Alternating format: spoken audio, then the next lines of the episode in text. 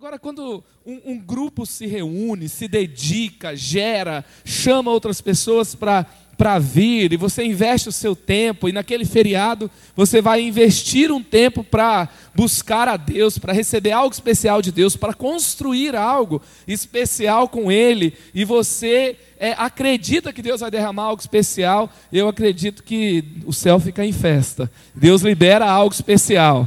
Deus ele vai fazer coisas grandes nesse tempo. É, se você for ver a cultura, toda cultura estabelecida, ela tem um evento ela tem algo que marca. E um evento celebra uma cultura. Até uma cultura ruim vai ter um evento que marca essa cultura. Por exemplo, o Brasil tem a cultura do jeitinho, tem a cultura do tomar lá da cá, tem a cultura da corrupção, aquele negócio todo, da sensualidade. É, vai mudar em nome de Jesus. Mas uma das coisas que marca essa cultura é um evento chamado quê? Carnaval, não é? Então é um evento que acaba marcando essa cultura.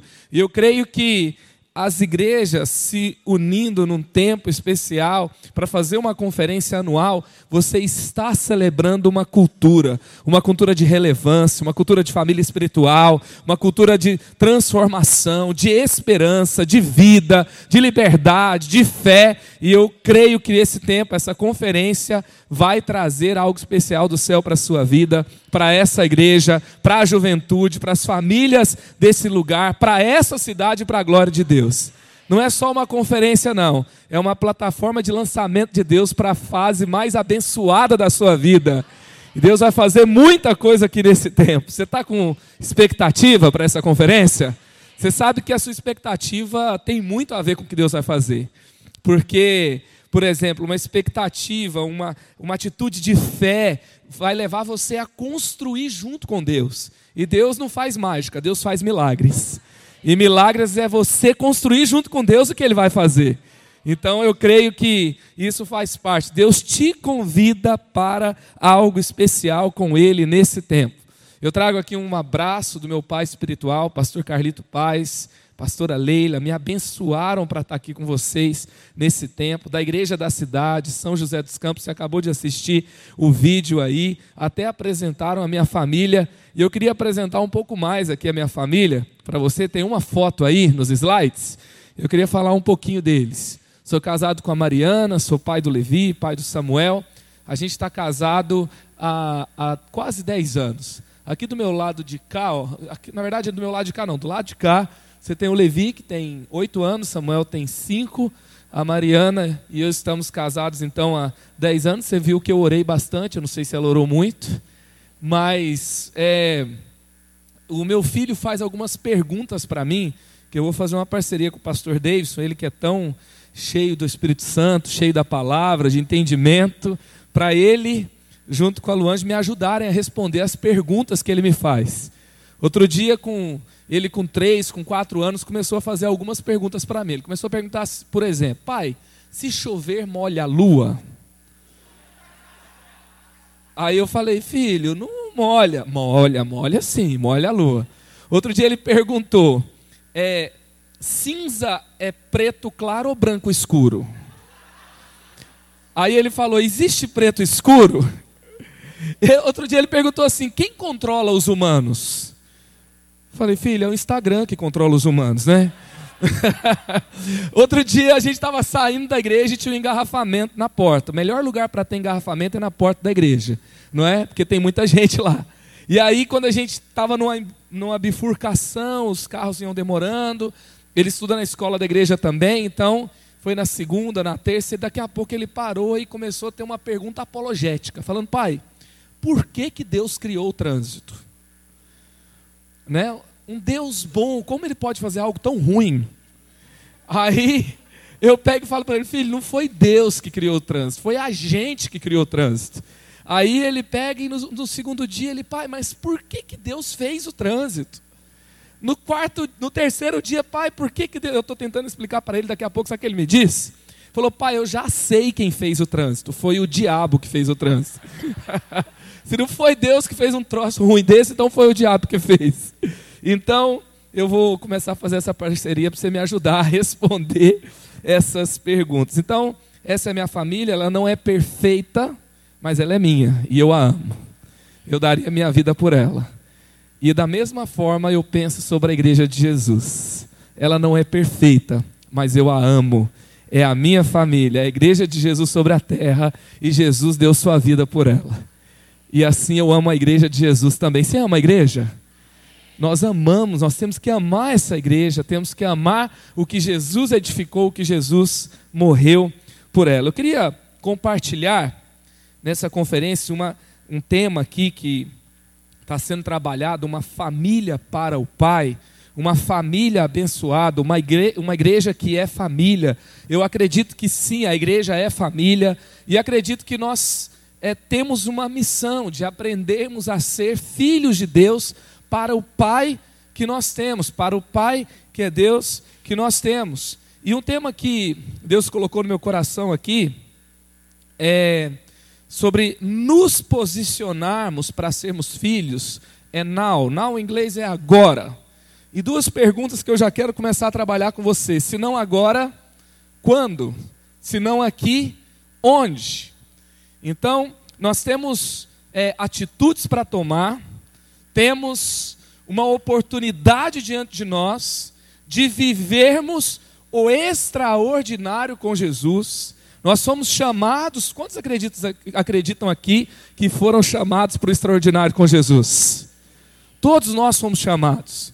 E a grande questão é: será que nós estamos vivendo tudo aquilo que Deus nos chamou para viver? Olha só, está escrito aqui em Salmo capítulo 2, versículos 7 e 8, e mostra, por exemplo, como que filhos de Deus devem orar. Olha só, proclamarei o decreto do Senhor. Ele me disse: Tu és meu filho, e hoje e eu hoje te gerei. Pede-me e te darei as nações como herança e os confins da terra como tua propriedade. Isaías 60 vai falar: Levanta, brilha, a luz do Senhor está sobre você. Tem trevas sobre a terra? Tem. Mas, mesmo que as trevas cubram os povos, a luz do Senhor está sobre você. Lá né, no livro de Gênesis, tem um momento que Abraão está dentro de uma tenda, ele está lá é, coberto por essa tenda e ele é chamado para fora para ver as estrelas dos céus e para ver a bênção de Deus sobre ele e se posicionar, não de acordo com a limitação que estava sobre ele, mas de acordo com todo aquele universo que Deus estava abrindo diante dele e que a descendência dele seria como essas estrelas dos céus. Eu acredito que não tem nenhuma pessoa aqui entre os filhos amados de Deus que Deus olhou e falou assim: para você eu vou te dar uma vida bem mais ou menos. Vou te dar um casamento bem complicado, para você ficar tão preocupado com ele que você não vai conseguir fazer mais nada na vida. Eu vou te dar uma, uma vida cheia de problemas, cheia de preocupação. Eu vou te dar. Não, para todos Deus olhou aqui e falou: levante e brilha. Para todos Deus olhou aqui e falou: olha, você é meu filho amado. Eu vou te dar as nações como herança, os confins da terra como possessão. Ele te chamou para grandes coisas. Esse é o chamado de Deus para a sua vida. E a grande questão aqui na terra. Eu tenho um pastor que escreveu um livro que me abençoa muito. Ele é um dos meus mentores, pastor Fabiano. E ele escreveu um livro chamado Paternidade Bem Resolvida. E nesse livro ele vai dizer, por exemplo, que o problema do mundo não é de paternidade, é de filiação. Porque se o problema fosse de paternidade, o pai tinha vindo em forma humana, mas quem veio foi o filho para nos ensinar a viver como filhos amados de Deus. Sabe, às vezes a gente vive achando que ainda falta tudo para a gente. Filho de Deus não vive para é, conquistar a vitória, ele vive a partir da vitória. Porque Jesus já conquistou a vitória para você na cruz, sim ou não? Então você se posiciona a partir daquilo que Jesus já conquistou para você. E assim você pode viver é, tudo aquilo que Deus tem para você. Essa aqui é uma conferência com ênfase para a juventude.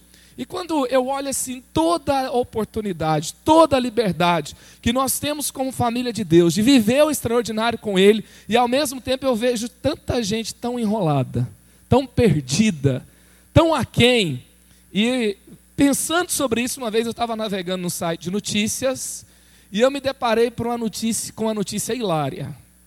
Olha só esse slide que está aí, de um site chamado aí Sorry, It's Over. Pode colocar aí para mim, por favor?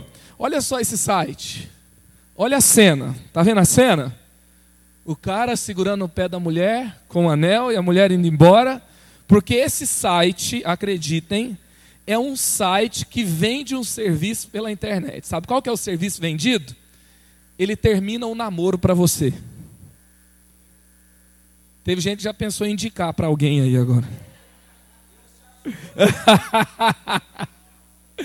é um site que termina namoro. Se for é, namoro, é 15 dólares. Se for noivado, é 25. E se for casamento, é 35 dólares. E aí, esse site também tem outras modalidades. Se for por telefone, é um valor. Se for por mensagem, é um valor. E se for ao vivo, é outro valor. E a moda pegou. Esse site é australiano. E aí agora tem um site americano também chamado I Dumped for You, que é eu termino para você. Esse é desculpe, acabou, o outro é eu termino para você. E aí isso mostra como muitas pessoas estão enroladas. Às vezes, é, já viu aquele namoro que já acabou há muito tempo, mas ninguém tem coragem de terminar? Aí não termina e contrata um site para terminar. Resolve o problema, gente? Cria mais problema, não é? Aí aquele cara que vai terminar o namoro, no final a menina acha que ele está pedindo ela em casamento. Sabe, ele fala, não, mas você é muito especial, o problema sou eu. Daí ela fala, não, você não é nenhum problema. E daqui a pouco ela não entendeu nada que ele quis dizer, e daqui a pouco ele decidiu continuar, daqui a pouco eles foram embora e ninguém sabe se terminou ou se não terminou. E quando eu estava vendo sobre isso, eu fiquei pensando, gente, para a gente começar ciclos novos na nossa vida, para a gente viver o que Deus está chamando, por exemplo, Abraão, quando ele é chamado, o profeta Isaías, quando tem o seu chamado profético, quando nós, é, é, quando Isaac vai se casar com Rebeca, lá em Gênesis 24, e aí Rebeca é liberada pra, por Labão para ir embora com o servo de, de Abraão, você vê ciclos sendo concluídos e um novo ciclo se iniciando. Você vê uma vida em desenvolvimento. Mas às vezes nós precisamos terminar um ciclo e começar outro, mas a gente não consegue concluir. A gente não consegue terminar. A gente não consegue olhar para frente.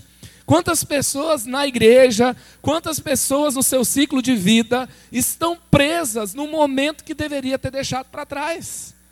Por exemplo, às vezes, aqui nunca aconteceu, é, mas às vezes na igreja eu lidero quatro ministérios de jovens juntos, que é adolescentes, jovens universitários, jovens casais e jovens adultos. E são um ministério de jovens só da igreja. Às vezes a gente passa por transição de liderança. E aí então, um líder assume, o outro é, vai ser enviado para plantar uma igreja, o outro vai ser enviado para outro ministério, o outro vai mudar de país, e tem gente que está lá há 10 anos pedindo o líder anterior e falando que aquele tempo é que foi bom.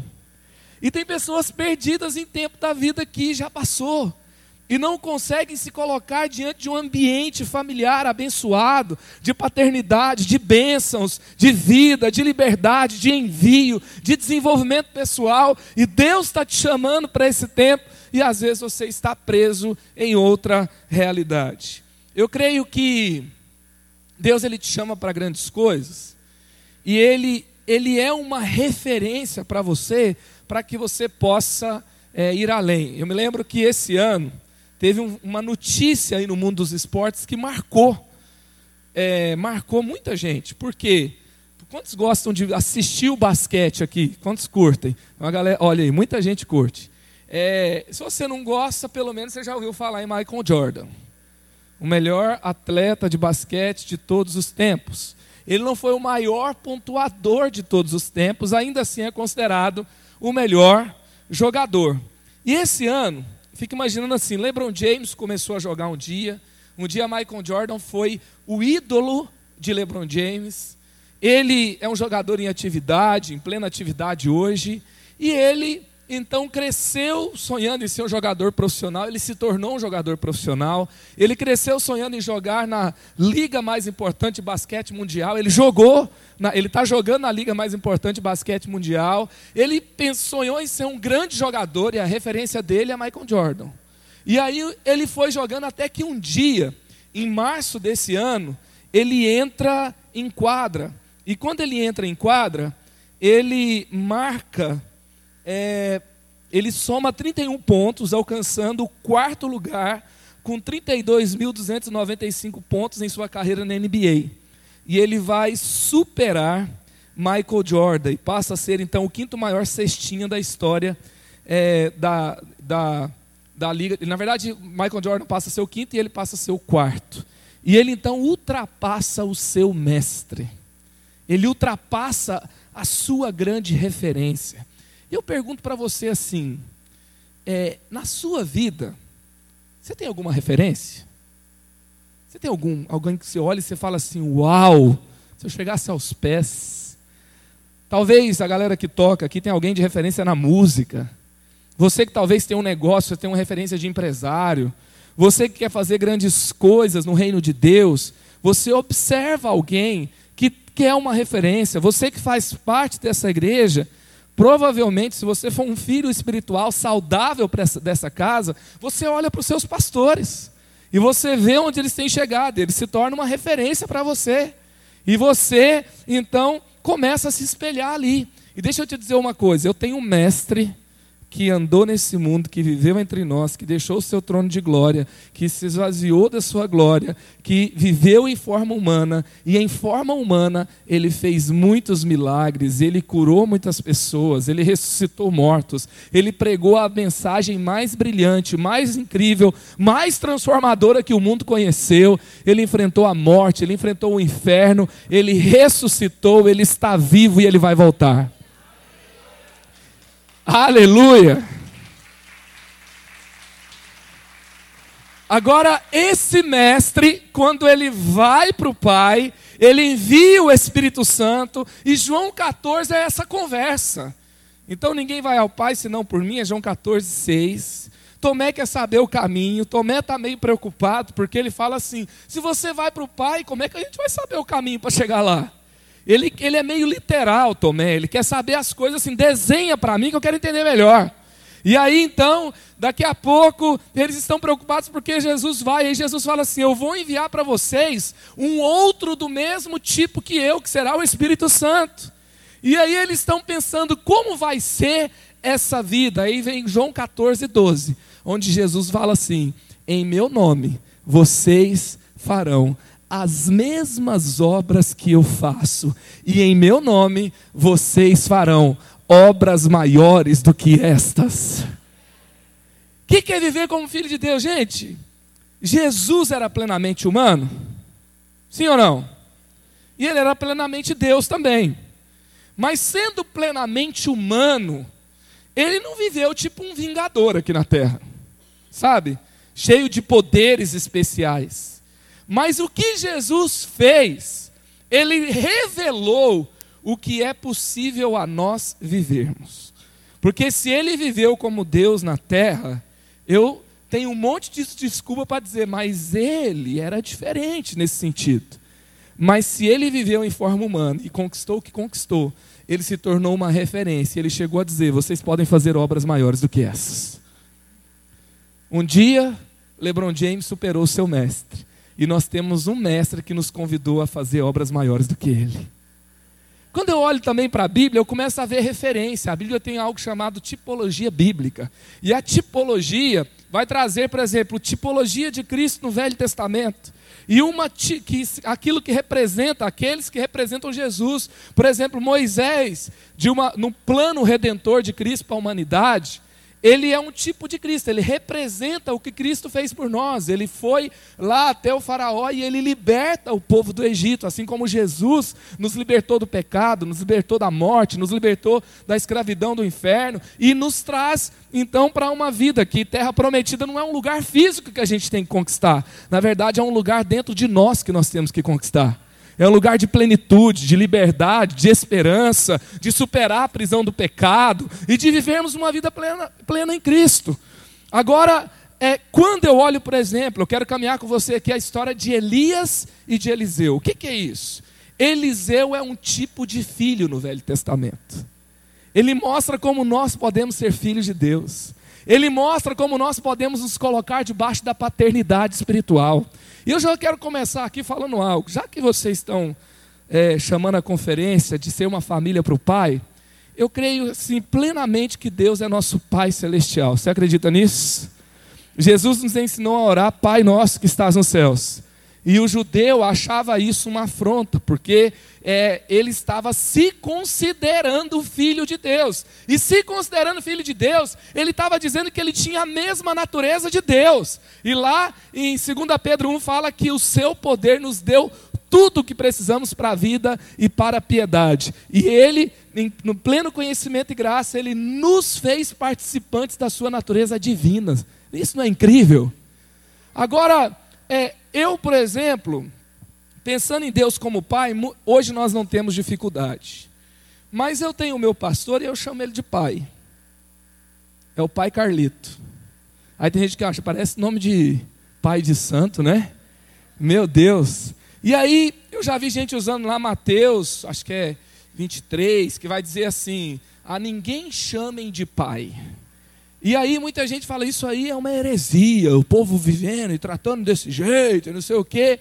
E deixa eu te dizer uma coisa: se você vai fazer uma interpretação literal, e a Bíblia fala ninguém chama de pai, então você não pode chamar seu pai biológico de pai também. Faz sentido? Porque o texto está dizendo a ninguém chame de pai. E aí também vai dizer a ninguém chame de mestre. Então você não pode chamar o seu professor de professor também. O professor você não pode. Porque você só pode chamar um de mestre. E aí você começa a ver que Eliseu chamou Elias de meu pai.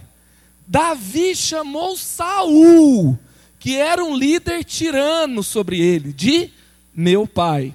Você vai ver que em João capítulo 13, Jesus chama os discípulos de filhinhos. Filhinhos, tenho estado com vocês por um pouco tempo, mas em breve não estarei mais. Ele está acalmando o coração dos discípulos. Você vê que Paulo chama Timóteo, meu filho na fé. Ele chama de Tito, meu filho na fé. Ele vai, Pedro vai chamar os discípulos de Jerusalém, filhinhos, filhos. E também João vai chamar os discípulos de Jerusalém de filhos. E você começa a perceber que a igreja representa uma família espiritual.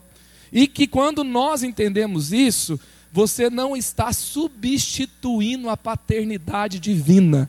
Porque se alguém se posiciona como o Pai Celestial, essa pessoa está cometendo um sério erro. E tem algo que é pesado sobre ela, ela não é Deus. Mas eu acredito que a paternidade espiritual na terra, ela é uma representação da paternidade divina.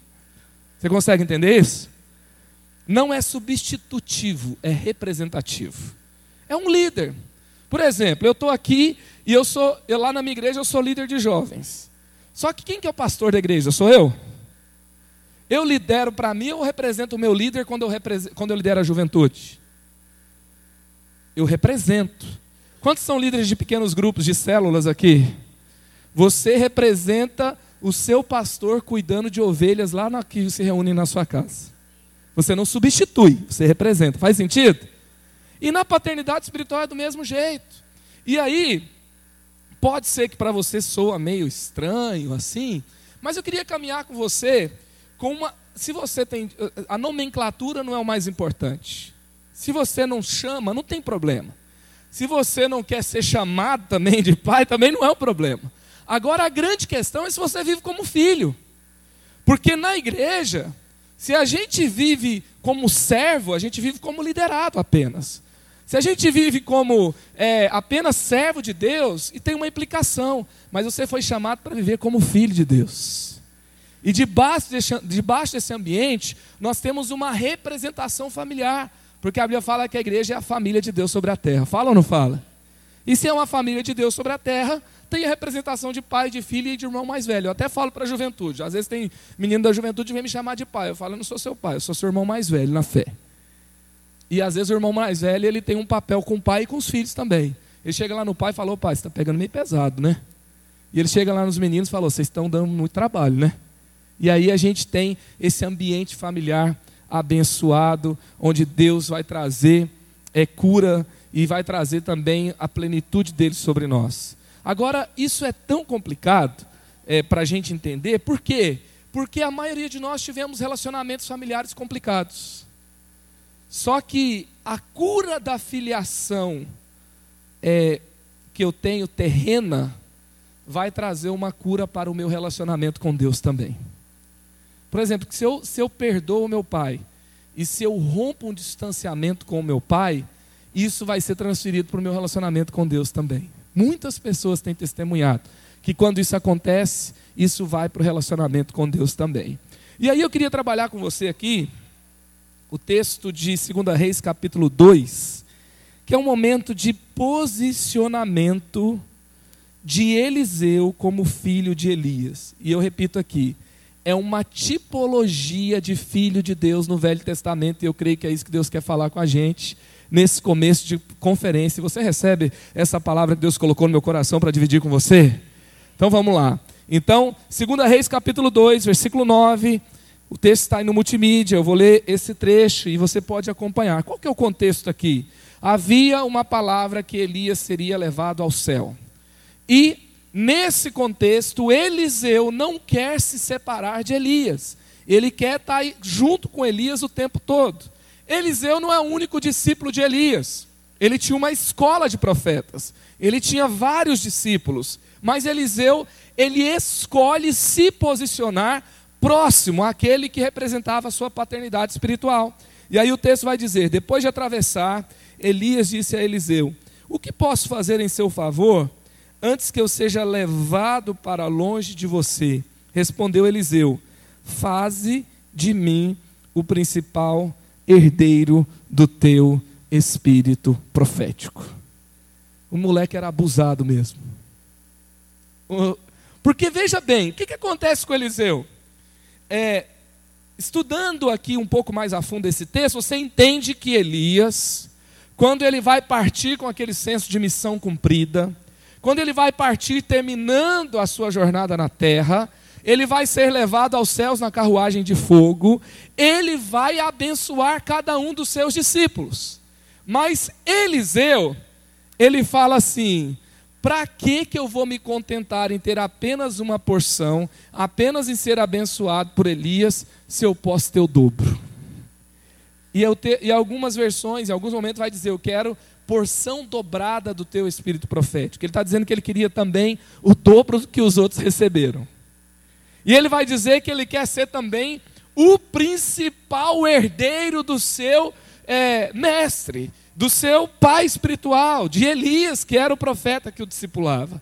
E ele decide então se posicionar dessa forma. Então, se você quer o extraordinário com Jesus, se você quer viver tudo aquilo que ele tem para você, então hoje é tempo de quê?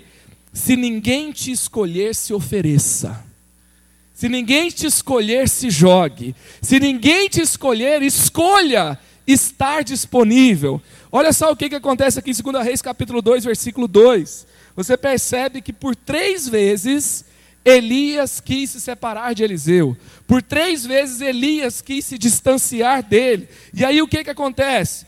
Eliseu, porém, disse: Juro pelo nome do Senhor e por sua vida que não te deixarei ir só.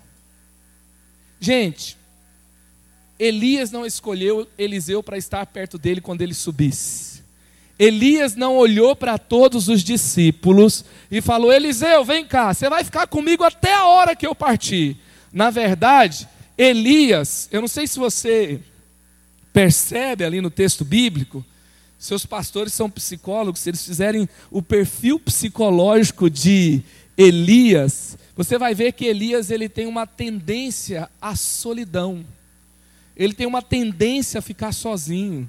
Ele vai dizer: Olha, é, só sobrou eu. Só eu fiquei só aqui. Ninguém mais adora a Deus.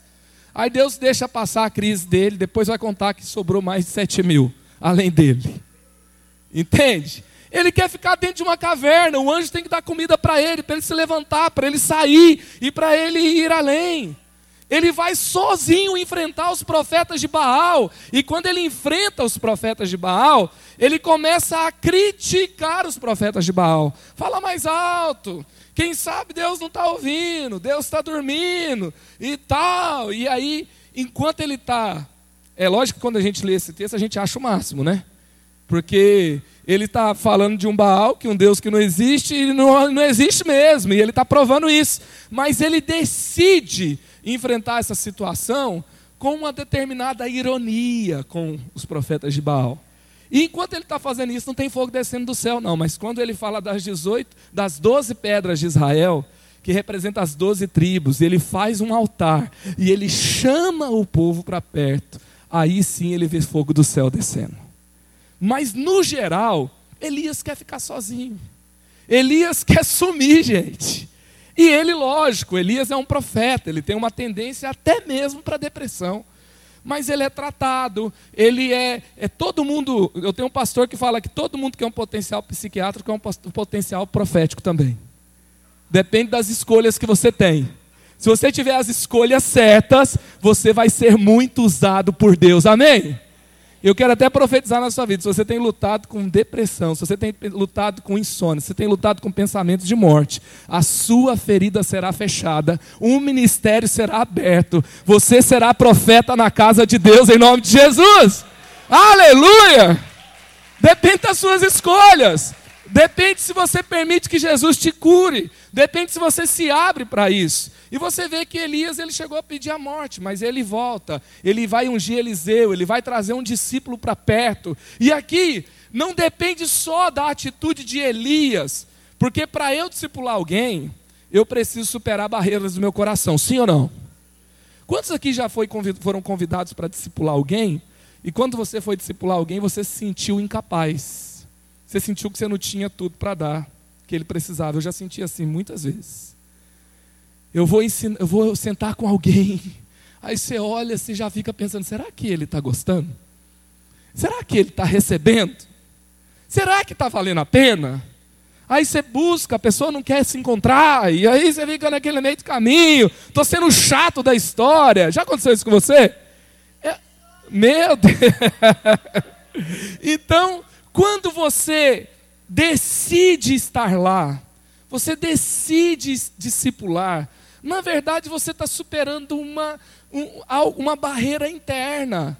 Mas só que não depende só do discipulador superar uma barreira interna. Eliseu, ele não ficou esperando Elias chamar, ele falou assim: Olha, de maneira alguma eu não te deixarei só.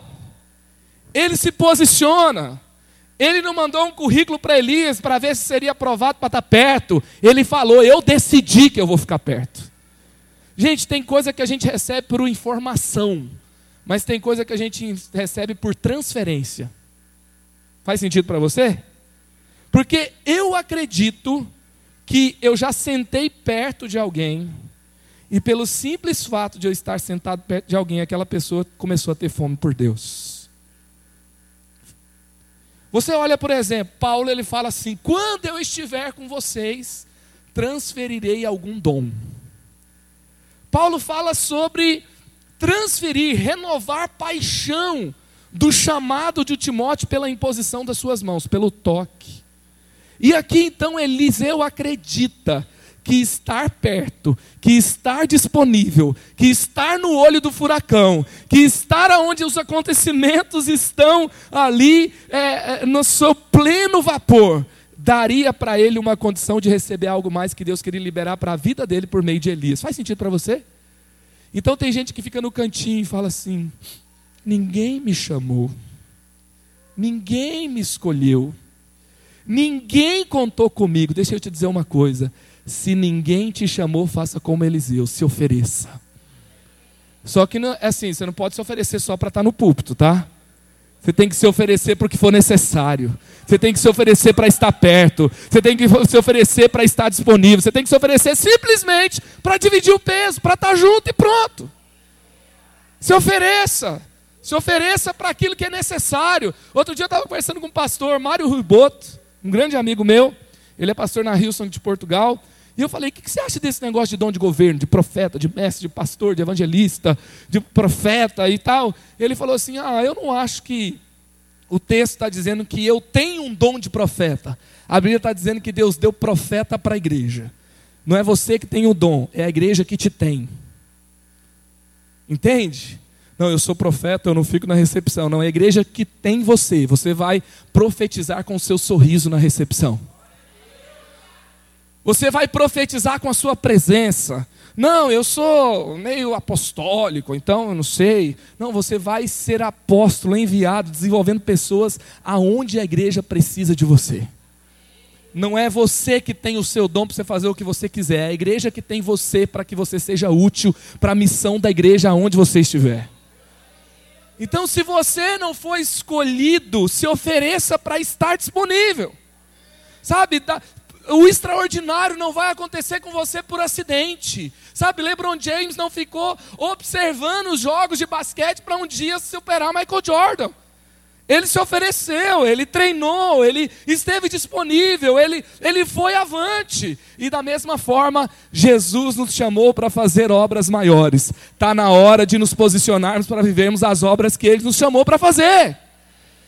Agora, se eu não orar para o enfermo, ele não vai ser curado.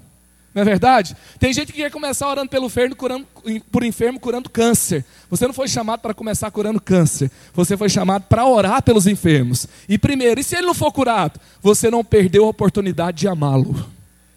Amá-lo é algo importante que Deus chamou para fazer, sim ou não? É. Então talvez você vai orar e vai curar dor de cabeça primeiro. Resfriado, sabe? Daqui a pouco uma dor nas costas. Quem sabe um dia você vai orar e alguém com câncer vai ser curado. Então você tem que estar disponível. Eu, eu, me inspiro muito, por exemplo, no testemunho do Todd White, que ele, assim, ele fala que 80, 70% é, das pessoas que ele ora, essas pessoas são curadas hoje. Mas ele conta que até a primeira pessoa ser curada, ele orou por 900 pessoas antes da primeira ser curada. Esteja disponível, gente. Davi, sabe, quando eu penso assim que o extraordinário não acontece comigo por acidente, vamos pensar em Davi, por exemplo. Davi não mandou um currículo para Saul para ver se ele seria escolhido para matar o gigante. Ele não foi assim, não foi feito um processo seletivo e Saul mandou chamar Davi lá cuidando das ovelhas do pai dele e falou assim: "Ei, chegou uma comitiva real e falou: Davi, o rei Saul precisa de você". Foi assim que aconteceu? Não. Davi se ofereceu, e porque ele, se ele se ofereceu, Deus o usou e um gigante caiu diante dele. Sabe, o tamanho do gigante não representa o tamanho do desafio que você tem, mas representa o tamanho daquilo que você carrega. E você só vai saber quando você se prontificar para lutar as batalhas que estão diante de você. Então, se ninguém te escolher, se ofereça. Esse é o tempo de se posicionar. Filho que é filho, numa família espiritual, está disponível para aquilo que é necessário ser feito. Não sei se você já participou daqueles jantares de Natal, sabe? Quando você prepara lá o salpicão. Quantos gostam do salpicão aqui? Quando você prepara lá o peru, né? Eu não gosto do peru, é só para você uma coisa, eu prefiro a picanha mesmo, mas está lá, e está o Natal, você também? Aí, aí você está naquele negócio, aí tem, tem gente que faz bacalhau, daí tem que descascar a batata, aí tem que limpar o chão, daí as pessoas começam a chegar. Quando você é filho nessa casa e você está fazendo uma coisa, você não fica assim, é, esse ano eu vou descascar a batata, mas se eu fizer direitinho, o ano que vem eu vou ser promovido, eu vou cuidar só da picanha. É assim que acontece? Você simplesmente está disponível. Você é filho. Filho não pega pronto, filho ajuda a conquistar. É assim. Sabe, uma vez, há 12 anos, há 14 anos atrás, eu cheguei na igreja da cidade, se chamava Primeira Igreja Batista em São José dos Campos. Eu cheguei para servir num ministério chamado Ministério Propósitos. Eu estava servindo uma conferência, a gente estava ali por volta de 2 mil membros e não tinha ali ainda 100, 120 jovens na igreja nos cultos. E aí eu chamei os meus amigos para ir no culto. Na primeira semana que eu cheguei, sabe o que eles me falaram? Eles falaram assim: não vai não, porque o culto é ruim. Aí, quando eles falaram que o culto era ruim, aí que eu fiquei com vontade de ir. Porque eu tinha um sonho, eu tinha um amor pela juventude. E eu queria ser relevante. Então eu fui lá. E quando eu fui, na primeira noite, Deus tinha enviado um pastor novo de jovens para a nossa igreja. E eu cheguei nesse pastor. Eu falei, pastor, meu nome é Marcos, eu vim de Goiânia, eu tenho um chamado para a juventude, eu quero te dizer, conta comigo para o que você precisar. Ele falou, ah, é legal, o que, que você faz? Falei, sou formado em design. Ele passou a me mandar todas as apresentações de PowerPoint da juventude naquele dia. Algumas chegavam meia-noite para outro dia apresentar às oito da manhã. Eu não fazia nada da meia-noite às seis, só dormia, então eu trabalhava naquela apresentação de madrugada. E aí então, o que, que eu fiz? Eu estive disponível. Porque quem quer construir algo relevante, você não pega pronto, você constrói. Talvez aqueles amigos que não estão lá mais, eles queriam pegar pronto, mas você não foi chamado para ser um consumidor espiritual. Você não foi chamado para ser um extrativista. Você não foi chamado para encontrar um tal problema. Você foi chamado para ser solução. Você foi chamado para ser protagonista. Você foi chamado para construir. Você foi chamado para ser parte de algo grande que Deus está fazendo. Então se prontifique, esteja disponível. O coração de filho de Eliseu me mostra que quando eu me disponibilizo, eu posso ser parte de algo grande que Deus está construindo. Você deu glória a Deus quando eu falei no começo que todo mundo foi chamado para o extraordinário, não foi? Então agora, Deus está falando para você: esteja disponível para construir o extraordinário com Ele. Esteja disponível para fazer a diferença com Ele, para estar aonde você tem que estar com Ele. E quando eu vejo essa ambição de Eliseu, você fala: opa, pastor, essa palavra não é boa, não, ambição. O mercado está de olho no menino que tem ambição, não é? O menino que tem sangue no olho, que é faca na caveira, que é. Ah, eu quero, eu durmo, eu, eu estudo, eu, eu faço. Durmo não, eu fico sem dormir, eu, eu faço o que tem que ser feito, eu vou onde tem que ir, eu fico até mais tarde, e ele tem aquela ambição de ah, fazer algo mais. Não é verdade? Deixa eu te dizer uma coisa: o melhor lugar para se ter ambição, de fato, se chama Reino de Deus. Posso explicar para você? Por exemplo. Por que, que eu vou ganhar só uma pessoa da minha família se eu posso ganhar a família inteira? Por que, que eu vou me contentar em ganhar um amigo da minha faculdade se eu posso ganhar a sala inteira para Jesus?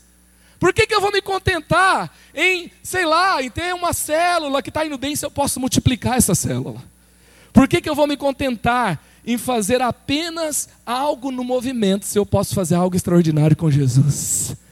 O coração de filho de Eliseu, abusado me dá o dobro, eu quero ser o principal herdeiro.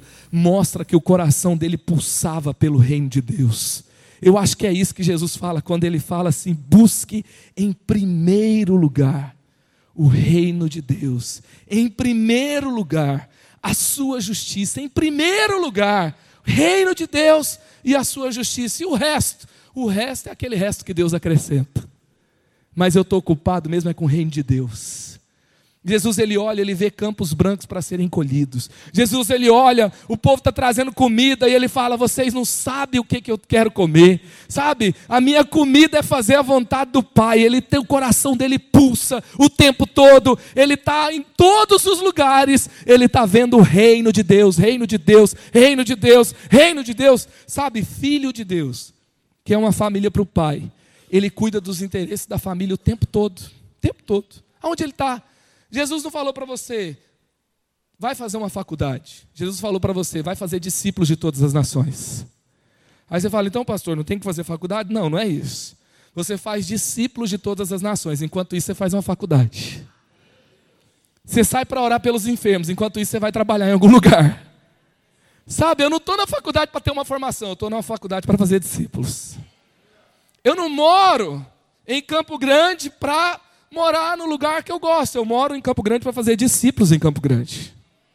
Eu moro no Rio de Janeiro para fazer discípulos no Rio de Janeiro. Eu moro no Brasil para fazer discípulos no Brasil. E assim, esse é o meu alvo, essa é a minha ambição, esse é o meu chamado. E para isso eu não preciso nem ser chamado, eu me disponho, eu me ofereço. Quantos estão comigo aqui? Amém? Então é para isso, eu estou disponível, eu vou além, eu faço mais. Eu estou disponível o tempo todo. Segunda coisa, pague o preço. Pague o preço. Olha o que, que acontece com Eliseu. Elias vê o pedido de Elias, fala: moleque, você é abusado com força, né? Então deixa eu te contar uma, uma história aqui. Como é que funciona? Você quer o dobro, você quer ser o principal herdeiro, você quer estar perto, você quer viver as melhores oportunidades aqui perto de mim, então deixa eu te explicar um negócio. Ele fala: Ó, o seu pedido é difícil. Fala comigo, o seu pedido é difícil. Gente, Elias vira e fala assim: Ó, isso aí tá bom, já é seu, é nós. É nós é São Paulo, Rio de Janeiro é já é, né? Já é, já é, já é, meu irmão, já é. Aí aqui você vê é que Elias não fala bem assim, ele fala assim: o seu pedido é difícil. Mas, se você me vir, quando eu for separado de você, terá o que pediu, do contrário, não será atendido. A Bíblia fala, olha, olha, a postura de Eliseu foi não se separar. Elias falou para Eliseu: é difícil o que você está pedindo, mas você tem que estar junto o tempo todo. Agora vamos ver aonde os outros discípulos ficaram? Todo mundo quer viver o extraordinário, todo mundo quer algo relevante, mas cada um está num lugar.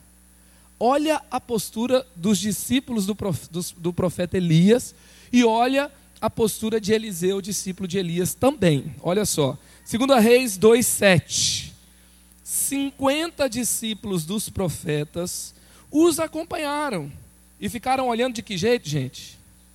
À distância quando Elias e Eliseu pararam à margem do Jordão. A Bíblia fala que eles ficaram num lugar chamado Gilgal, enquanto Eliseu some à vista com Elias. Tem gente que quer viver o extraordinário, mas não quer sair de Gilgal. Tem gente que quer viver algo incrível, mas quer continuar lá no seu lugar de conforto. Enquanto Elias e Eliseu estão sumindo de vista, avançando, atravessando o Rio Jordão, ele quer, nossa, quem me dera, né, se eu pudesse viver o extraordinário, mas lá em Gilgal, Gilgal não está disposto a pagar o preço. Quantas pessoas estão desistindo de ter um chamado relevante, de ter um ministério relevante? E o ministério relevante não é só dentro da igreja, é a partir da igreja. Porque quando você entende que você é filho de Deus, não é uma função que você tem, simplesmente aqui dentro, é quem você é, aonde você estiver. E você vai fazer a diferença aonde você estiver. Você representa os interesses da família aonde você estiver. Então, você vê que é, os de 50 discípulos dos profetas ficaram em Gilgal, mas Eliseu decidiu pagar o preço. Será que você desistiu de algo porque o preço estava muito alto? Será que você desistiu de algum ministério? Será que você desistiu de abrir uma casa para célula? Será que você falou assim, manda outro liderar, mas eu quero viver o extraordinário? Sabe? Será que você falou, ah, pagar mais uma noite, dormir pouco, sabe? Esse negócio, estou de boa, chego mais tarde, vou embora mais cedo. Aí tem gente que fala assim, não, pastor, é porque eu fui ferido nas igrejas, sabe? Daí agora eu quero ficar no meu canto. Deixa eu te dizer uma coisa. Não foi a arca que feriu usar foi o jeito de usar se aproximar da arca que ele foi ferido de morte. Às vezes a morte está na minha vida não é porque a igreja me feriu, foi o jeito que eu tratei o ministério.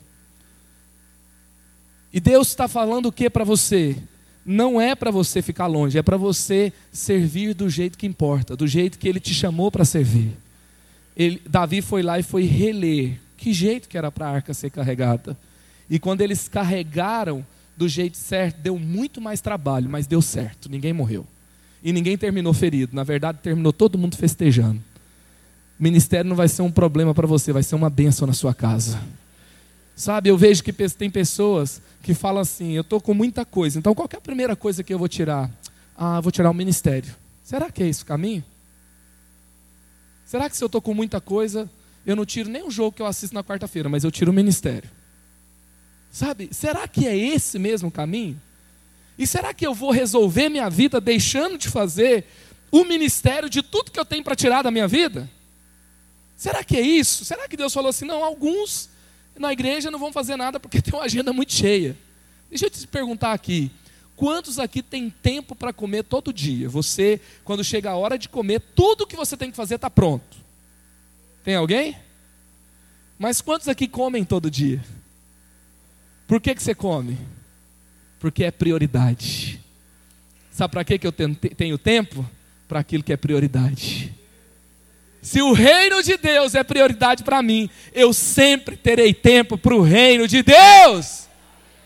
Se o reino de Deus é prioridade para mim, eu sempre estarei disponível para o reino de Deus. Não é que assim, sabe, eu tenho períodos difíceis da vida e eu tenho que me dedicar, lógico. Agora, sempre haverá algum espaço para o reino de Deus na minha vida. Pode ser que em alguns momentos vai fazer mais, outros menos. Por isso que Paulo fala: os solteiros cuidam de como agradar o Senhor. Que quando você está solteiro, você tem possibilidade de fazer mais. Já viu que muitos lugares de serviços na igreja estão ocupados pelos jovens, e isso está certíssimo. Porque os jovens, ou eles vão ser o principal problema da igreja, ou eles vão ser a principal força da igreja. E você já decidiu que lado você vai ficar. Amém, gente? Então, a juventude energiza a igreja, a juventude vai ser uma força evangelística, a juventude será uma força nas artes, na música, no teatro, na dança, nas frentes, no, nos equipamentos, lá está cheio de jovens. E aí você vai trabalhar sendo. Teve gente que se sentiu muito elogiado como sendo jovens ali, né? Mas você vai fazer a diferença onde você estiver. E aí, eu vou viver o meu chamado. Ele falou: é nós, pastor, é isso aí. E você vai chamar para fazer a diferença, onde, pra, você vai se dispor para fazer a diferença onde você estiver pagando o preço. Deixa eu te dizer uma coisa: pague o preço. Tudo que é bom tem uma etiqueta de valor, sim ou não? Casamento, família não vem pronto, se constrói. Não é? Ministério relevante não cai do céu, se constrói. Sabe, carreira relevante não vem pronto, se constrói. E eu preciso me dedicar por algo que realmente vale a pena. Sabe quando Paulo fala assim: combati o bom combate, terminei a carreira, guardei a fé. Por que, que ele fala combati o bom combate? Porque tem o bom combate e tem o combate ruim. O que, que ele fala? Eu escolhi as minhas lutas. Deus não tem que escolher as lutas dele, sabe por quê? Porque o tempo dele é ilimitado. O tempo dele nunca vai acabar. A força dele é ilimitado. Deus não dorme, gente. Não é verdade? Alguém aqui dorme? Não é? Eu durmo e gosto. Você gosta de dormir também? Você precisa dormir? Precisa. Então eu não posso pegar todas as lutas que vier. Mas eu posso fazer como Paulo. Eu posso escolher o bom combate. Pela minha família eu luto. Pela minha igreja eu luto. Pelo reino de Deus eu luto. Eu vale a pena porque eu escolhi o bom combate. Então pague o preço por aquilo que vale a pena, pague o preço por aquilo que faz a diferença, pague o preço por aquilo que você foi chamado. Não fuja do seu chamado, se prontifique para fazer a diferença no seu chamado e pague o preço por um ministério relevante. Não fique em Gilgal esperando as coisas acontecer, não. Vai para o olho do furacão em nome de Jesus. E, a, uma última perspectiva a respeito da postura de Eliseu: escolha o futuro. Escolha olhar para frente. Segunda Reis, capítulo 11, versículo 11. De repente, enquanto caminhavam e conversavam, apareceu um carro de fogo puxado por cavalos de fogo que os separou. E Elias foi levado aos céus no redemoinho. O que, que aconteceu? Eliseu continuou. Gente, quando Elias chega e fala assim: Ô Eliseu, sabe o que vai acontecer? Seu mestre será levado ao céu. Um dia Elias passou por, por Eliseu e Eliseu ele era dono de um negócio próspero, promissor. Se fosse hoje, ele estava começando uma startup sensacional. Aquela startup tinha potencial para virar um unicórnio, rapidinho. Unicórnio é quando uma startup atinge um bilhão de reais, um bilhão de dólares. E ali então, Eliseu ele estava com seus negócios, com os seus bois, com a sua terra, com o seu arado. Naquele tempo, cuidar de animais era um trabalho um pouco menosprezado. Por isso que quando Davi alcança os seus irmãos, eles desprezam o trabalho de Davi, porque os meninos mais novos, sem experiência, no começo de carreira, era o estagiário dos dias de hoje. O estagiário vai levar a culpa de tudo e vai ser massacrado por quem está lá né? Aí, o, o, de quem foi a culpa? Do estagiário, entendeu? É o começo de carreira, é o chão de fábrica, é o começo. Aí dali, quando é, Davi chega, os irmãos olham com ironia e falam assim: aonde você deixou aquelas poucas ovelhas do seu pai? Além de ser ovelha, ainda é pouca, só para você ficar na sua, moleque. É desse jeito que Davi é tratado. Agora Eliseu, o trabalho dele já não era mais de cuidar de animais, ele já tinha um campo, ele já tinha um arado, ele já tinha máquinas, ele já tinha um trabalho, já tinha um ciclo. Ele, quem tinha um arado já tinha funcionários à sua disposição, já tinha uma terra à sua disposição, já tinha algo conquistado. E um dia Elias passa por Eliseu e joga a capa sobre ele. Na hora, Eliseu parou e falou: Perdeu o playboy, já era. Tem que deixar tudo e tem que seguir agora. Tem que deixar tudo e tem que estar no olho do furacão. Tem que deixar tudo e tem que ir embora. E Elias, a Bíblia fala que Eliseu pega aquele arado, transforma numa churrasquinha, em lenha para queimar, pega os bois, dá um churrasco para todo mundo, se despede e vai embora, e vai seguir Elias, sem olhar para trás. Quando Elias fala para Eliseu, fala: Olha, filho, vou embora, não tem como. Acabou, agora eu vou ser levado aos céus. Eliseu poderia parar e falar assim: Eu deixei tudo por esse cara. Eu deixei tudo para segui-lo, agora ele vai embora e vai me deixar sozinho. Ele poderia escolher voltar para o seu arado. Ele poderia escolher voltar para as terras da sua família. Ele poderia escolher voltar para aquilo que ele tinha deixado para trás. Mas ao invés de uma situação de aparente decepção, o deixar abatido, isso vai fazer com que Eliseu se agigante ele vai se posicionar com mais força, ele vai estar mais perto ainda, e ele escolhe o futuro. Ele fala: Eu já queimei os meus arados, eu já deixei tudo para trás, e se é para estar tá perto, eu vou estar tá perto até o final, eu vou continuar prosseguindo, eu vou continuar adiante, porque as minhas carruagens de fogo estão à frente, não estão atrás, então eu vou ver Elias subindo, eu vou pegar essa unção dobrada, eu vou ser o principal herdeiro, eu vou escolher me arriscar, mas eu estarei à frente, eu não volto mais atrás. Sabe, quando você escolhe o passado, o futuro segue sem você. Sabe qual que é o pior lugar para você viver? No passado. Porque o passado nunca mais volta. Então você habita num lugar inexistente. Então, hoje Deus está falando para você: ei, é hora de seguir adiante. É hora de viver coisas novas. É hora de escolher o futuro. É hora de fazer a diferença. É hora de se posicionar. É hora de olhar para o que está adiante de você. E Deus tem o melhor adiante de você. Deus tem o melhor na frente. Eu posso contar uma história do que Deus fez na nossa juventude, quando a gente escolheu, em um dos momentos, olhar para frente? A gente tinha aquele tempo difícil na nossa juventude, onde juventude se tornou o nosso principal desafio na igreja. E Deus começou a fazer algo novo na nossa juventude, a gente começou a se despertar para coisas novas. E tinha um tempo em que a juventude ia para os acampamentos de carnaval. Eu não tenho nada contra acampamento, mas naquele tempo, para nós, funcionava mais ou menos assim: vamos mandar os jovens para o meio do mato no carnaval para eles não pecarem durante o carnaval. Aí depois eles terminam lá no último dia babando e chorando e cheio do Espírito Santo e volta, até, e alguns só até o próximo acampamento, né? Aí quando aparecia o próximo acampamento, disse, rapaz, você ainda existe, que legal que você está aqui. E aí teve um tempo que a gente decidiu que a gente ficaria na cidade. Porque enquanto a gente se escondia no mato para os jovens não pecar, a cidade estava entregue nas mãos das trevas. A gente continua fazendo acampamento em outra época e meu pastor chegou e falou: Eu tive uma visão, futuro. Visão é futuro. Eu creio que Deus tem dado uma visão de futuro para essa igreja. E quando ele dá uma visão de futuro, de futuro ele, dá, ele chama uns loucos assim na liderança. E esses caras vão transferir uma visão apostólica para a igreja.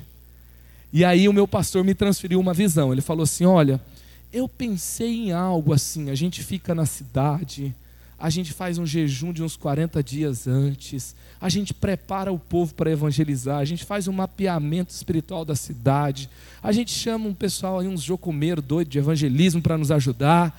E a gente vai chamar alguns convidados para a gente ter uma cara de conferência, para o povo querer vir também. Olha a visão sendo compartilhada. O líder normalmente ele é estratégico, ele vai falar como o povo vai vir, como nós vamos transferir a visão, porque não é só o que eu falo, é como eu falo.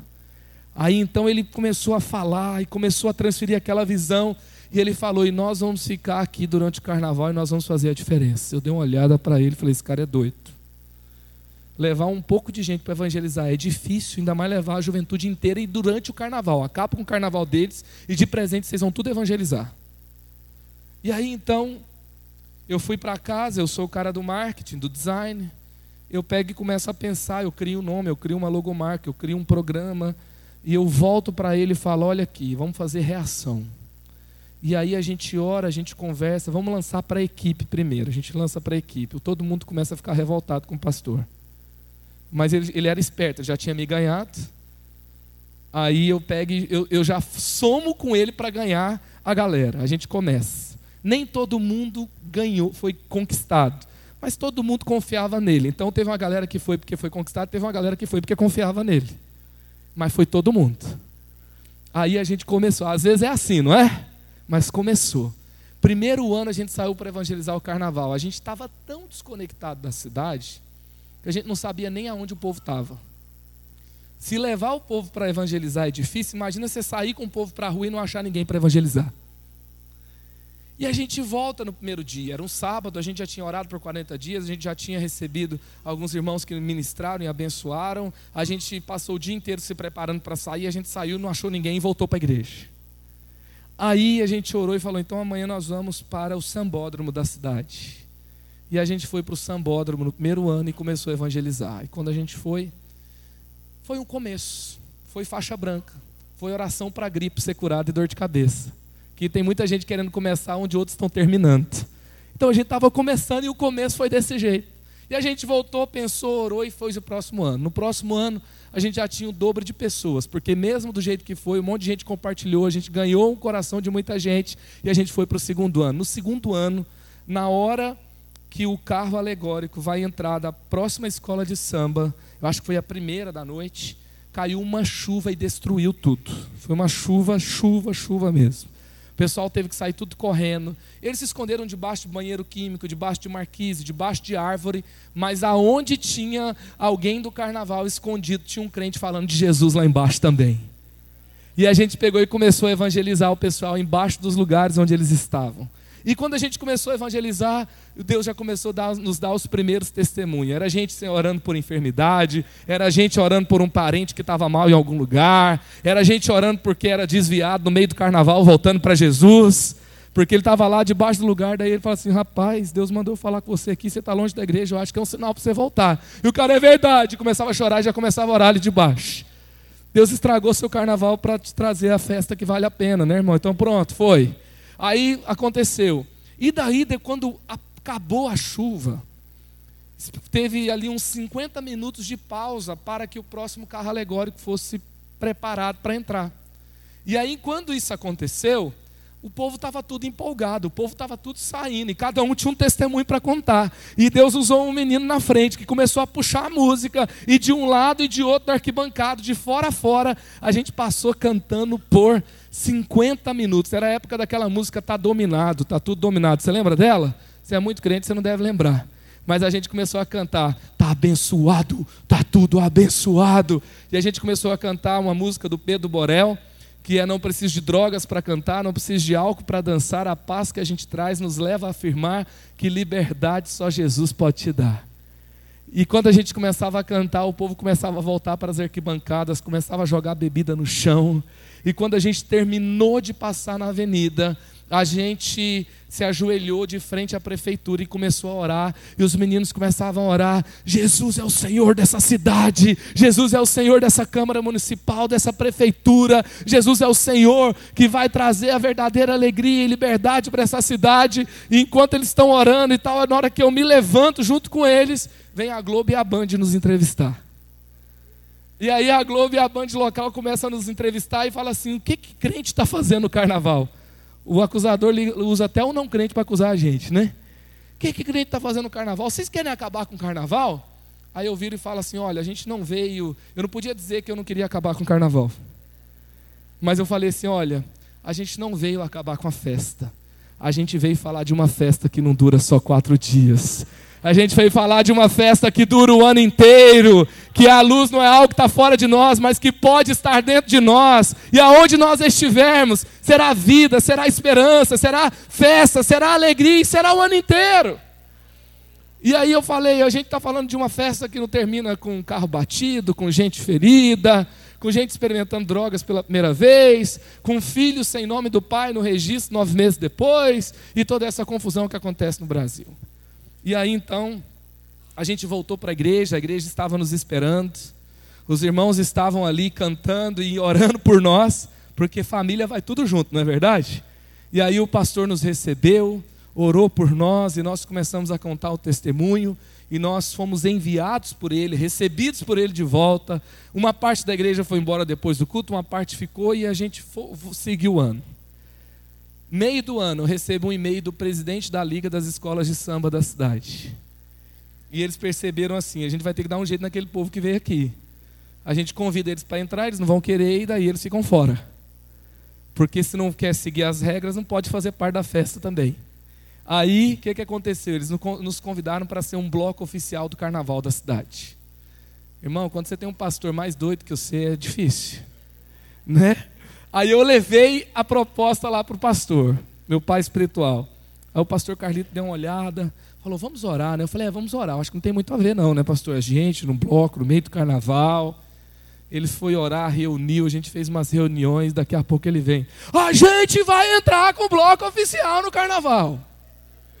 Vamos preparar, ó, vamos pegar os leques, porque faz muito calor, e no leque a gente vai distribuir 20 mil leques para todo mundo. E aí a gente coloca a letra da música em cada leque, porque todo mundo vai ser evangelizado com a letra na mão enquanto você estiver passando. E quando vocês estiverem passando, todo mundo vai cantar para Jesus e vai virar culto no meio da avenida.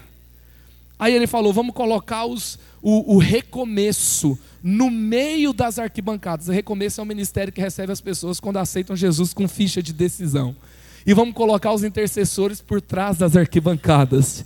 E a gente preparou o exército, intercessor, recomeço, a galera no meio da avenida e o bloco cresceu.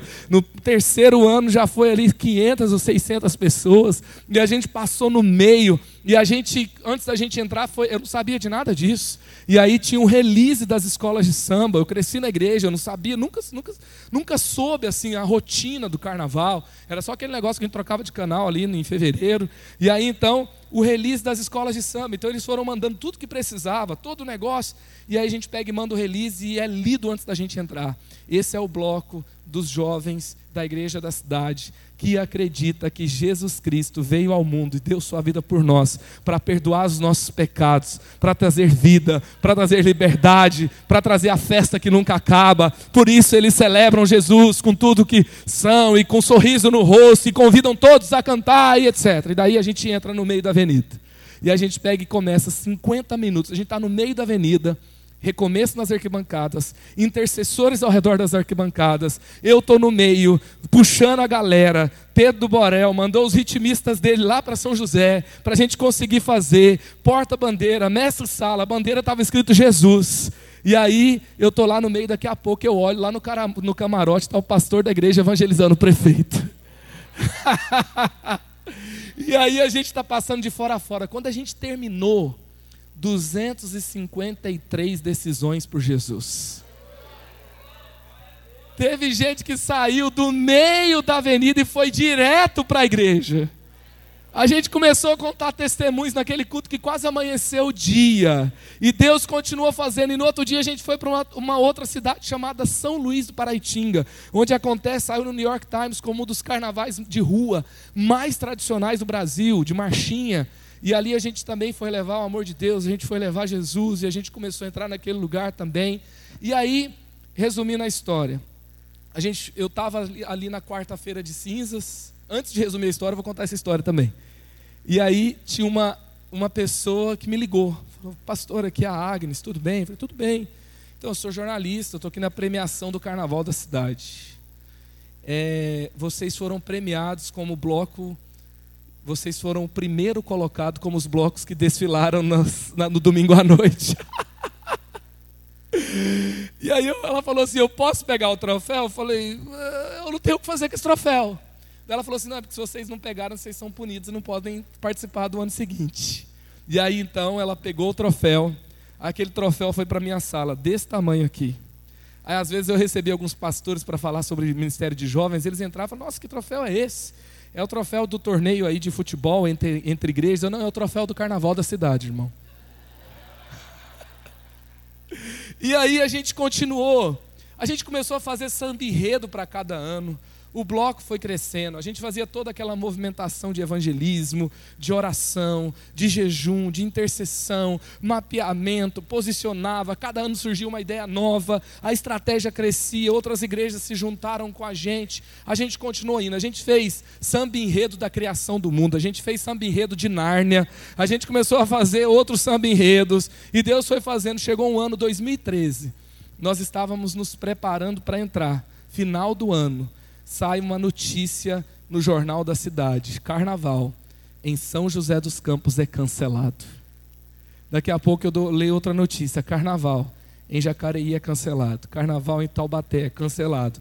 Carnaval em Guaratinguetá, o carnaval mais tradicional do Vale, é cancelado. Pode ler essas notícias. 2013, carnaval em Petrópolis é cancelado. Carnaval em Teresópolis é cancelado. Carnaval em Florianópolis é cancelado. Carnaval em São Luís do Maranhão é cancelado. E a gente estava com uma parceria com a igreja de São Luís do Maranhão. Eles já tinham feito um impacto no primeiro ano e no segundo ano já cancelou o carnaval. Queridos, eu não sei, eu não sei qual foi a nossa parte nesse processo, mas eu, desde 30 anos atrás, Atilanos Muradas fazia é, a, a, ação de carnaval lá em Curitiba, e o carnaval foi cancelado lá. Depois, é, o Pedro Borel fez várias ações em Ouro Preto, Bloco Jesus é Bom a Beça, e que foi se estendendo para outros lugares. Deus estava fazendo algo na nação, Deus estava colocando um futuro diante de nós, que implicava em cancelar algo no passado, que eram os, os acampamentos que a gente fazia, para fazer em outra data, para participar daquilo que Deus estava fazendo. Eu não sei qual foi a nossa parte, mas eu sei que Deus nos chamou e a gente estava pronto para seguir para o futuro com Ele. Eu creio, sabe? Teve algumas cidades que voltaram ao carnaval, na minha cidade nunca mais voltou. E eu creio que um dia os nossos netos estarão na escola e um professor de história vai entrar. E ele vai falar assim: teve uma época no Brasil que tinha uma festa que se chamava Carnaval. As crianças vão tentar soletrar. Como é que é mesmo que chama esse negócio? Car o quê? Aí alguns vão dar risada, porque é um nome meio estranho que eles não ouvem falar há muito tempo. E eles vão falar carnaval. E nós vamos escrever a nova história de Deus para a nossa nação. Aleluia! Deus tem um futuro para escrever com a gente na nossa nação. Você sabe qual que é o primeiro sonho do jovem do Brasil? O primeiro sonho do jovem do Brasil já foi casar, já foi ter o primeiro carro, já foi ter uma faculdade. Hoje o primeiro sonho do jovem do Brasil é sair do Brasil. Eu acredito que nós estamos aqui para escrever uma história diferente da nossa nação. O Brasil que Deus tem para nós não está pronto, tem que ser construído com Ele. Ele não é feito num ato de mágica, é milagre que a igreja brasileira vai escrever tem um avivamento acontecendo na nossa nação. Deus está chamando os Eliseus de hoje.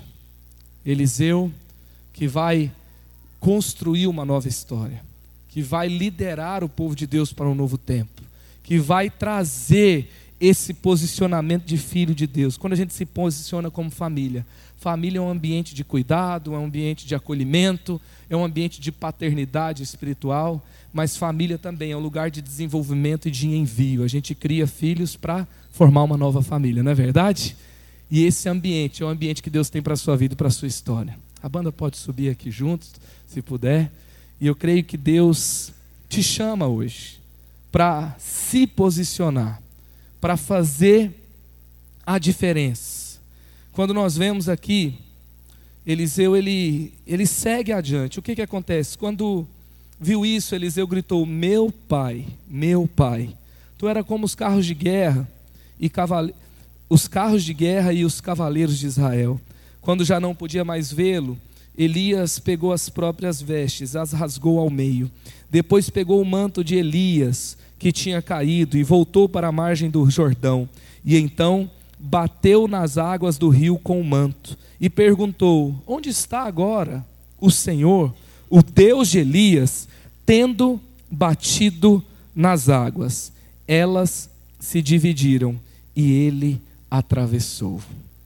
Preste atenção aqui. Antes de eu te convidar para orar, sabe o que aconteceu aqui? Acontece o primeiro milagre de Eliseu. Elias sobe, ele pega o manto de Elias, ele bate nas águas, do jeito que aconteceu na ida com Elias, acontece com Eliseu na volta. Isso foi um sinal do céu que o pedido de Elias foi recebido por Deus. O pedido de Eliseu foi recebido por Deus. Que o posicionamento de filho de Eliseu gerou algo novo na vida dele. Sabe, a gente fala, por exemplo, de autoridade espiritual. O que é autoridade espiritual? É quando você chega no ambiente e o ambiente muda. Porque Deus não vai mandar, mudar o ambiente para mudar você, vai mudar você para mudar o ambiente. Aí quando você chega lá e o ambiente está diferente, isso é autoridade espiritual. A autoridade espiritual não vem com uma orada ou com uma lida na Bíblia, vem com um posicionamento. Não existe um derramamento sem um posicionamento. E quando você se posiciona, você está se posicionando para viver de acordo com uma nova autoridade espiritual. Sabe por que quando você se posiciona como filho, você recebe uma nova autoridade? Porque você representa a família do céu na terra. E o mundo espiritual tem que respeitar. E é isso que Deus nos chama para viver. Eliseu faz o seu primeiro milagre. Existem duas classificações de milagres de Elias e de Eliseu. Uma delas vai dizer que Elias fez grandes milagres, sete grandes milagres. E Eliseu fez 13 milagres em vida. Um dia ele morre, tem uma batalha acontecendo, um soldado cai no lugar onde ele foi enterrado. Ele bate no chão e ele é ressurreto, ressuscitado. E quando ele toca o local onde estava enterrado os ossos de Eliseu, completando então o 14 quarto milagre tem uma outra classificação de milagres, que vai pegar todos os milagres, que são 14 de Elias, de, de, de Elias e 28 de Eliseu, contando com o milagre dos ossos. Quando a gente pega esse milagre dos ossos, pode ser uma viagem minha, mas eu queria te convidar a pensar sobre isso. Elias transfere a unção para Eliseu. E Eliseu realiza o dobro de milagres, assim como ele pediu, que era porção dobrada. Faz sentido para você? E Eliseu, ele tinha um discípulo. Você lembra o nome do discípulo? Ele se chamava Geazi. Esse discípulo falhou em receber o que Eliseu tinha para transferir. Ele morreu com lepra, porque ele tentou tirar vantagem do milagre de Namã. E ele queria os presentes de Namã, e ele se passa por Elias de uma forma enganosa, de uma forma traiçoeira. E ele se passa por Eliseu para receber aqueles presentes. E Eliseu fala: Filho, não estava na hora de fazer isso. Porque Eliseu já tinha visto a redenção de todos os povos. Porque ele é um tipo de Cristo sobre a terra. Ele é um tipo de filho de Deus sobre a terra. E ele então já tinha visto a salvação. Só que Geazi não. Geazi ele falha em estar próximo, ele falha em entender o que o seu pai espiritual está transferindo. Elias era um homem humano como nós, que tinha erros. Eliseu também, mas representava uma paternidade divina. E Geazi falha em receber o que Elias, Eliseu estava transferindo. Por isso, ele não transfere para Geazi. Sabe por que, que ele, é, aquele soldado bate no local onde os ossos estavam de Eliseu e ele, ele ressuscita, eu acredito que é porque, o que eu acredito, tá? É porque Eliseu morreu com unção nos ossos. Ele não transferiu para outras pessoas. Sabe o que, que eu tenho que fazer hoje? Eu não posso permitir que os meus pais espirituais morram com unção nos ossos. Que eles transfiram para a minha vida aquilo que eles têm acumulado ao longo do tempo. Deus fez um projeto chamado família para que o teto dos pais seja o chão dos filhos. Tem uma, um crédito espiritual da nossa nação, de muitos pais espirituais que deram a vida pela igreja no Brasil. E eu oro para que a gente receba essa transferência de unção, para que nós possamos ir além do que eles foram, porque esse é o chamado, essa é a estação de obras inéditas e obras maiores com Deus. Amém? Queria que você ficasse em pé no seu lugar, e eu queria te convidar a se posicionar. Eu não sei se eu posso fazer isso aqui. Mas se você entende, eu não quero fazer isso aqui por uma questão de emoção, por uma questão de mexer aí com as suas emoções, mas eu acredito que aonde há um chamado, aonde há uma revelação, pode ter um posicionamento. E nós podemos dar um sinal espiritual. Nós não vamos demorar, eu quero orar por você. Eu quero abençoar a sua vida. Eu quero te enviar para uma nova estação de vida, para uma nova história de Deus para você. E quando você se posiciona, quando você se coloca nesse ambiente, a Bíblia fala que feliz não é quem ouve, feliz não é quem sabe, feliz é quem ouve e pratica. A parte mais importante da mensagem é aquela que a gente põe em prática.